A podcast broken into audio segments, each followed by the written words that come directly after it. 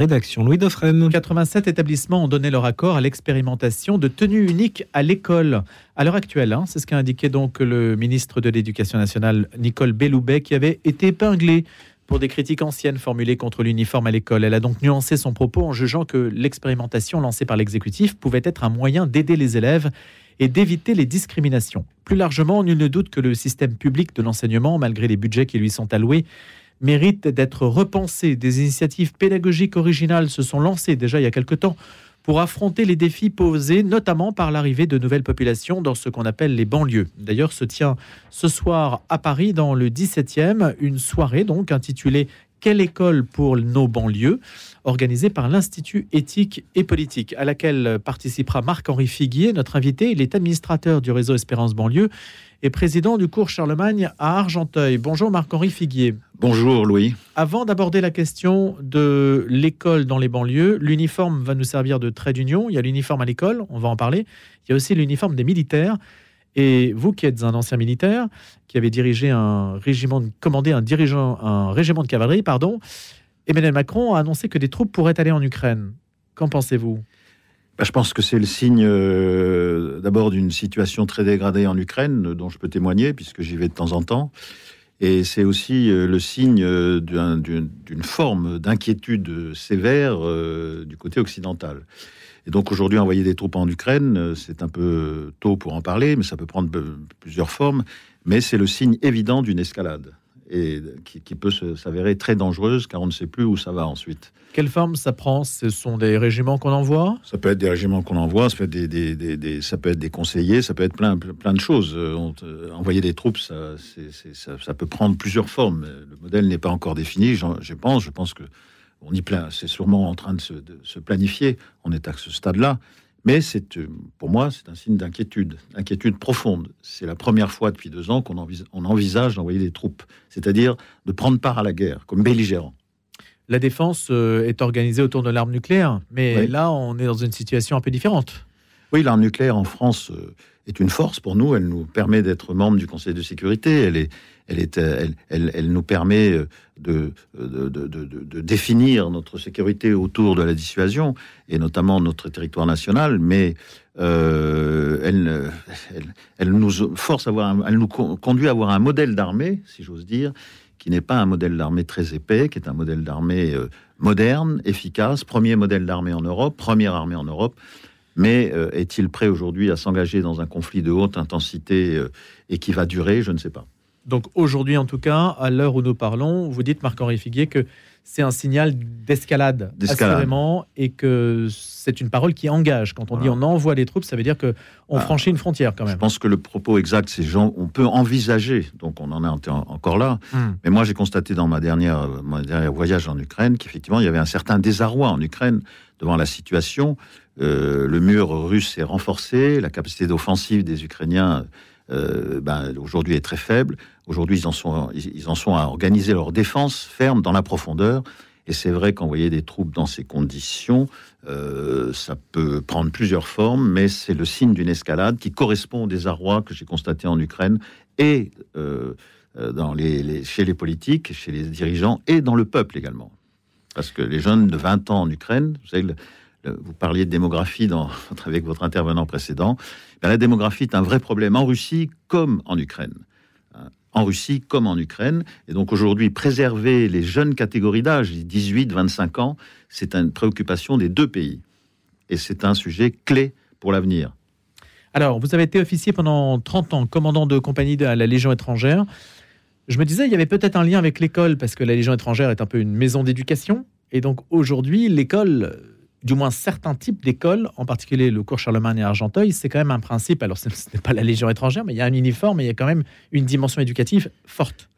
C'est vrai que quand on m'a proposé en 2016 de m'occuper d'un projet d'école Espérance banlieue à Argenteuil, moi je m'occupais de la Sainte Tunique à l'époque, l'ostension de la Sainte Tunique à Argenteuil, et je me suis interrogé. J'étais à ce moment-là euh, commerçant international, j'étais sans arrêt en étranger, je me suis interrogé. Et puis c'est vrai que j'ai puisé dans mon passé euh, de légionnaire et je me suis dit au fond qu'est-ce qui fait la force de la Légion? C'est l'institution, c'est cette capacité à se dire derrière son chef, je me bats pour mon institution. Et l'uniforme dans les armées, euh, comme dans les écoles, ça sert à ça. C'est-à-dire, je suis membre d'une institution, je suis quelqu'un qui est solidaire. Et, mes solidarités, c'est ça l'intérêt de l'uniforme. Mes solidarités ne sont pas forcément celles de la rue. Vous voyez, dans nos banlieues, les solidarités de la rue, du quartier, de l'immeuble sont importantes. Alors l'uniforme, ça dépasse tout ça. C'est maintenant, je suis solidaire d'une école qui travaille pour le bien commun je suis fier de cette école et je sais que celle-là va m'apporter quelque chose. Je suis une richesse pour elle et elle est une richesse pour moi. C'est ça l'uniforme. Comment concevez-vous l'expérimentation justement que Nicole Belloubet a, a engagée dans les pouvoirs publics? Enfin, dans les pouvoirs publics, dans le système éducatif public ben, Je pense qu'aujourd'hui, euh, dans l'état de l'opinion et notamment de notre jeunesse, quand on leur parle d'uniforme, ils voient immédiatement le service militaire, les armées, la police dans les banlieues. Euh, donc, euh, je ne pense pas que spontanément les jeunes soient majoritairement décidés à tester l'uniforme. Alors, on a, on a choisi 87 écoles, c'est vrai. Nous, ça fait déjà, euh, Espérance banlieue, 10 ans que nous avons des uniformes, ça se passe très bien. C'est un uniforme léger, il ne s'agit pas que ça soit un poids énorme, financier pour les parents ou pour l'État. C'est quelque chose de léger, c'est un signe distinctif, mais je pense que ça aurait gagné d'être expérimenté partout je pense que à demander euh, l'avis des jeunes, je, aujourd'hui, on prend un risque de, de, de, biaiser un peu l'expérimentation sur 87 écoles. C'est pas beaucoup. Ça ne suffit pas. Je pense pas. Le nombre d'écoles, mais l'uniforme non plus ne suffit pas. Non, ça suffit pas. Qu'est-ce qu'il faut en plus Ah ben l'uniforme, ça va avec un mode d'éducation. Je crois qu'aujourd'hui, on peut se demander, mais pour, un ami m'a demandé hier, et le taxi qui m'a amené ce matin me disait, mais pourquoi l'école dans les banlieues? Qu'est-ce qu'elle pose comme problème particulier?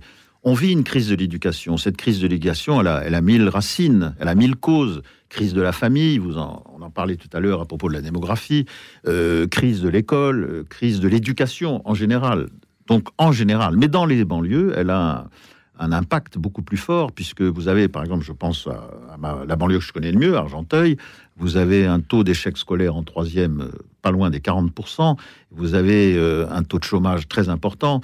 On ne peut pas se permettre d'abandonner. Il, y a dans les ZEP, les zones d'éducation prioritaire, plus d'un million d'enfants. Dans les banlieues, il y a plus de 2 millions d'enfants. Et si on rajoute euh, dans nos, villes, dans notre pays fracturé, les campagnes, l'axe du vide, hein, de Metz à Toulouse, vous avez à peu près 5 millions d'enfants qui sont en difficulté, en tout cas dans des conditions qui ne sont pas équivalentes à celles qu'ont les enfants des métropoles. Et donc aujourd'hui, nous, nous avons créé ces écoles pour d'abord dans le but de l'équité, mais aussi de fournir une éducation solide autour de l'uniforme et du drapeau. C'est-à-dire de dire aux gens, vous êtes aux élèves qui, quand ils arrivent en CP, pour la moitié d'entre eux, dans notre école, les familles ne parlent pas français.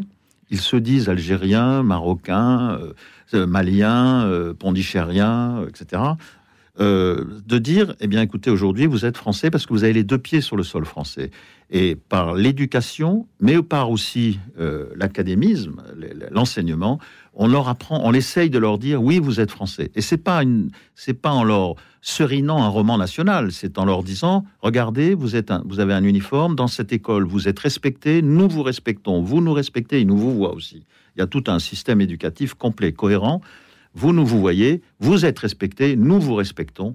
Et ce contrat de confiance qui est en train de s'établir, non pas comme quelque chose d'imposé, mais qui s'établit au cours d'une scolarité complète, du CP jusqu'à la troisième, consiste à les convaincre que, comme je le disais tout à l'heure, ils sont une chance pour l'école, l'école est une chance pour eux, mais la France aussi est une chance pour eux, et ils sont une chance pour la France. On ne peut pas abandonner les enfants des banlieues au motif qu'ils ont leurs origines dans le Maghreb ou en Afrique. Non, c'est pas possible. C'est pas possible. En troisième, Marc-Henri Figuier, que font-ils? En troisième, on, a, on, a, euh, on a mis en place un système d'orientation, notamment à l'école d'Argenteuil, on a une enseignante qui vient, euh, qui, est, très euh, compétente dans le domaine, et on essaye de leur trouver euh, les meilleurs lycées dans le Val d'Oise, voire à Paris. Je suis en train d'essayer de placer un ou deux élèves dans des lycées comme Condorcet, comme Franklin, etc. Donc, parmi nos élèves, il y en a qui sont excellents, qui auraient, des, qui auraient leur place dans des lycées d'excellence, qui auraient leur place dans des filières d'excellence générale ou technique, et il faut, on se bat pour qu'ils puissent les obtenir. Sont-ils recrutés, justement? Alors, dans mon école, on arrive à la troisième cette année, mais l'année dernière, oui. Par exemple, nous avons eu euh, l'école d'Anières, a eu des partenariats avec euh, l'école Saint-Dominique de, Neuilly. nous avons quelques élèves qui vont aller dans des lycées parisiens prestigieux et on espère que tout ça va s'amplifier. Mais c'est un phénomène de longue haleine, un travail quotidien et une démonstration d'efficacité. Aujourd'hui, nous sommes en train de démontrer que ce que nous faisons, c'est efficace. Nos enfants savent lire au CP, savent compter au CP, et ils arrivent en troisième avec une culture générale. Notre objectif, c'est pas simplement de faire des mécaniques intellectuelles, c'est de faire aussi des enfants qui ont une profonde liberté intérieure. Et dans les ghettos que nous connaissons dans les banlieues, c'est pas simple. C'est déjà pas simple à Paris-Ouest ou dans les grandes métropoles d'avoir une liberté intérieure dans, dans, cette époque de bruit incessant et, où, l'éphémère triomphe du, long terme. Mais euh, dans nos banlieues, c'est encore pire c'est encore pire parce que le, euh, le, bruit. Euh, Mais on pourrait supposer que la religion est un poids supérieur. Oui, la religion est un poids supérieur. Nous sommes des, écoles à confessionnelles, mais nous nions pas le fait religieux. Ce qui nous distingue peut-être euh, aujourd'hui, c'est une vision, enfin c'est une notion de la personne, de l'anthropologie qui, est, qui comprend à la fois le physique, l'intellectuel et le spirituel. On ne peut pas dénier le fait spirituel on essaye de l'accompagner, de le comprendre et euh, de le rendre tolérable, c'est-à-dire de faire que entre chrétiens, musulmans, euh, évangélistes, puisque nous avons euh, les trois religions dans notre école, on trouve une plateforme commune, un point, des raisons de se parler, de vivre ensemble. Comment vous y prenez-vous pour favoriser la liberté intérieure? La liberté intérieure, c'est, vous savez, c'est, moi j'ai eu six enfants. ma propre liberté intérieure, c'est un combat quotidien. Donc elle commence à la conception presque et elle finit à la mort. Euh, nous, la liberté intérieure, nous la, et là l'uniforme et la discipline sont très importantes. Elle, consiste d'abord à imposer une règle, une règle un peu comme euh, chez les moines ou dans les armées, une règle de concentration et de silence. Imposer du silence, imposer de la concentration, imposer des moments de réflexion. Premier point. Deuxième point, nous essayons d'avoir euh, une formation académique extrêmement euh, rigoureuse, euh, euh, sans faux fuyant. Nous travaillons sur la vérité. Vous devez, vous vous devez à la vérité. J'avais un directeur, le premier directeur de l'école, Benoît de Longvilliers, lui disait, insistait beaucoup sur cette notion de vérité. Les enfants, tous les matins, disaient, interrogez-vous, quelle est la vérité? Dites vrai. Ça, c'est très important. Et enfin, on essaie. Dites vrai en mathématiques, en, sciences Dans tous vos comportements. Dites vrai à vos amis, dites vrai à votre professeur, dites vrai à votre papa, à votre maman, dites vrai euh, dans tous les domaines. Dites vrai. La vérité, recherchez la vérité. Et deuxièmement, nous essayons de les éduquer au. Troisièmement, déjà. Troisièmement, pardon. Les, de, les, de, les, de les former au discernement. Par exemple, nous essayons d'entamer la philosophie dès la classe de quatrième non pas une philosophie compliquée, non pas, euh, mais de travailler sur la liberté intérieure, sur le discernement, sur la concentration, sur la liberté, sur la légitimité, sur la légalité. On a fait par exemple un atelier sur la légalité et la légitimité. C'était au mois de décembre dernier. Euh, et, c'était passionnant de voir des enfants se demander dans leurs attitudes quotidiennes qu'est-ce que est légitime et qu'est-ce qui est légal? Le droit est-il toujours conforme? Au bien Le bien est-il toujours conforme au droit? Et je m'interroge en permanence, nous les, leur, demandons de sans arrêt s'interroger sur chacune de leurs actions vis-à-vis de leurs professeurs, vis-à-vis de leurs amis, vis-à-vis de leur famille. Qu'est-ce qui empêche, euh, Marc-Henri Figuier, que Nicole Belloubet, l'éducation nationale, reprenne finalement des méthodes que l'école publique euh, avait pu utiliser il y a quelques décennies? Oui. Après tout, ce n'est pas incompatible avec l'école républicaine. Écoutez, je ne sais pas ce que Nicole Belloubet euh, pense de la question, mais moi, ce que je crois, c'est que... Les moments de réflexion, le discernement et le fait de s'interroger, c'est quand même... Euh, Absolument.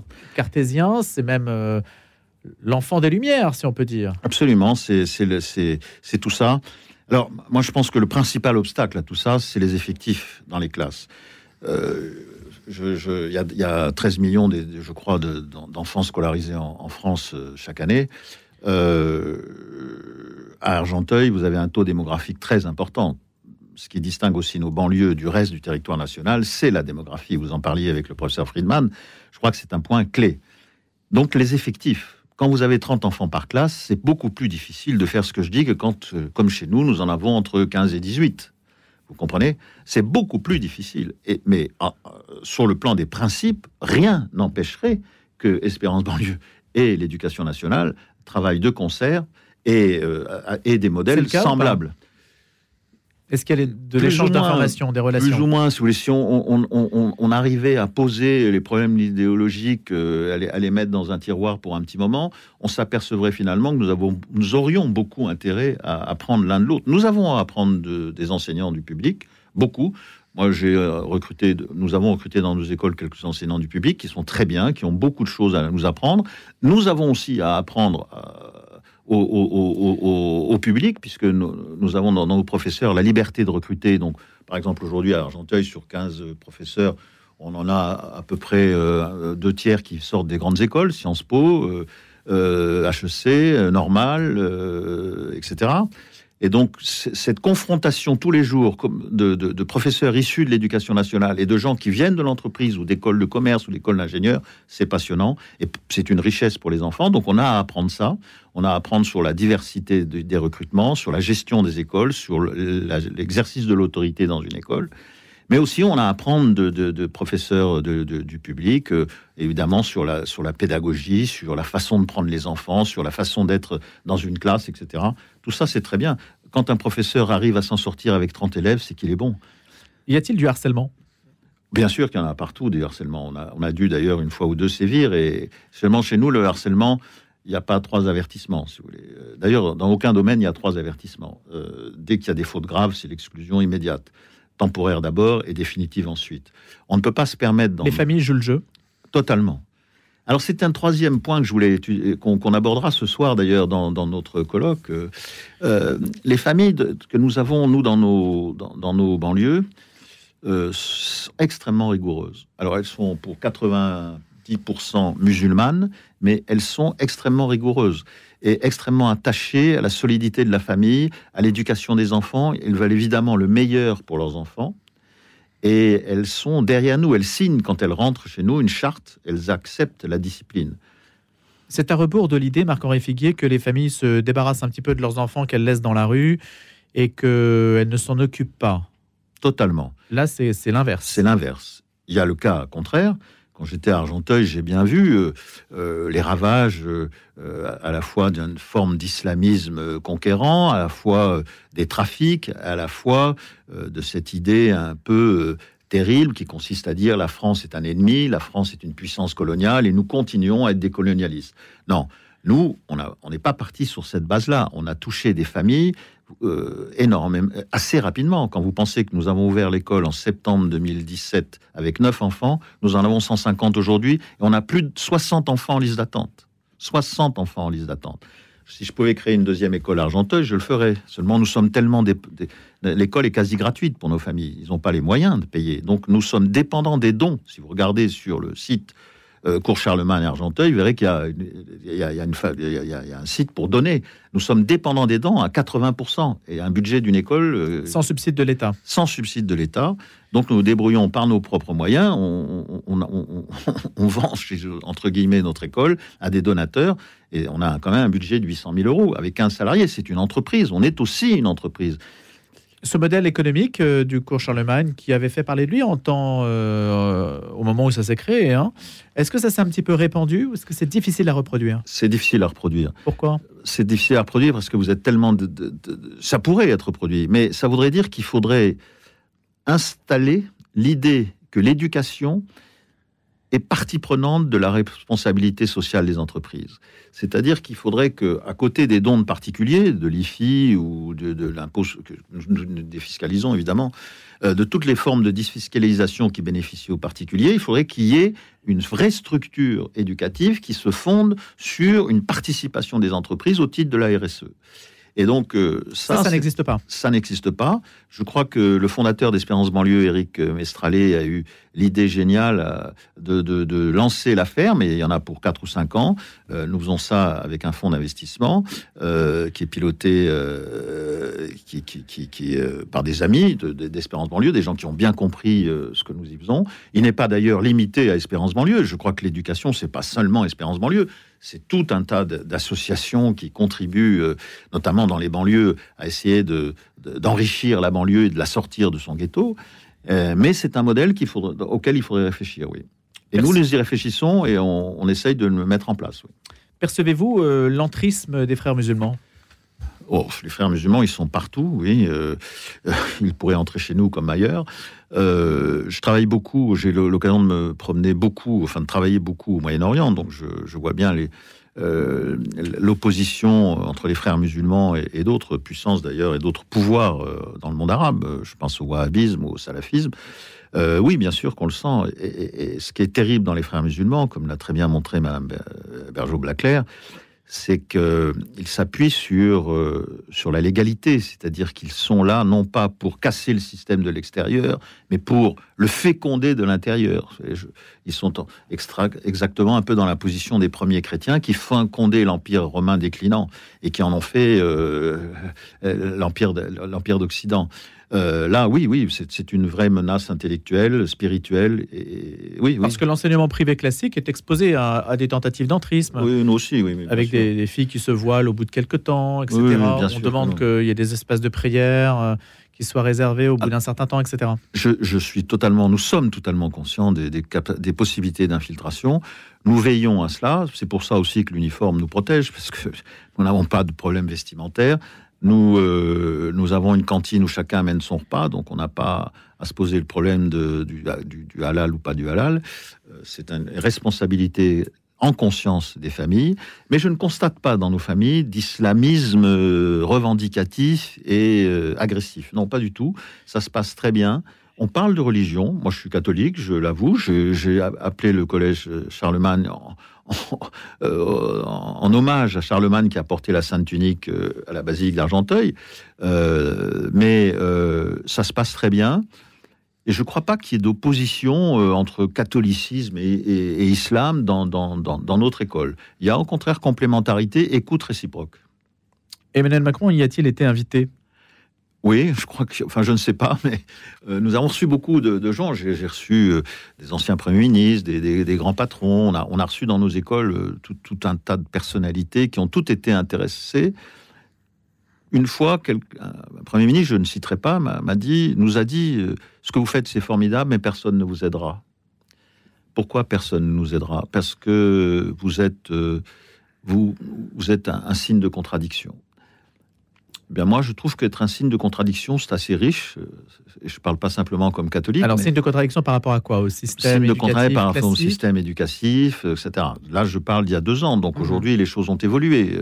L'arrivée de Gabriel Attal, les, événements, les émeutes de juillet, euh, ont fait prendre conscience. Euh, je, dirais, aux, puissants, aux, gens qui sont au pouvoir, euh, de la, de la problématique de l'éducation en banlieue quand vous pensez les émeutes mmh. de, les émeutes de juillet, c'est euh, c'est 60% euh, mmh. d'enfants issus des banlieues et de familles monoparentales. Merci beaucoup Marc Aurifiguier. On se reparle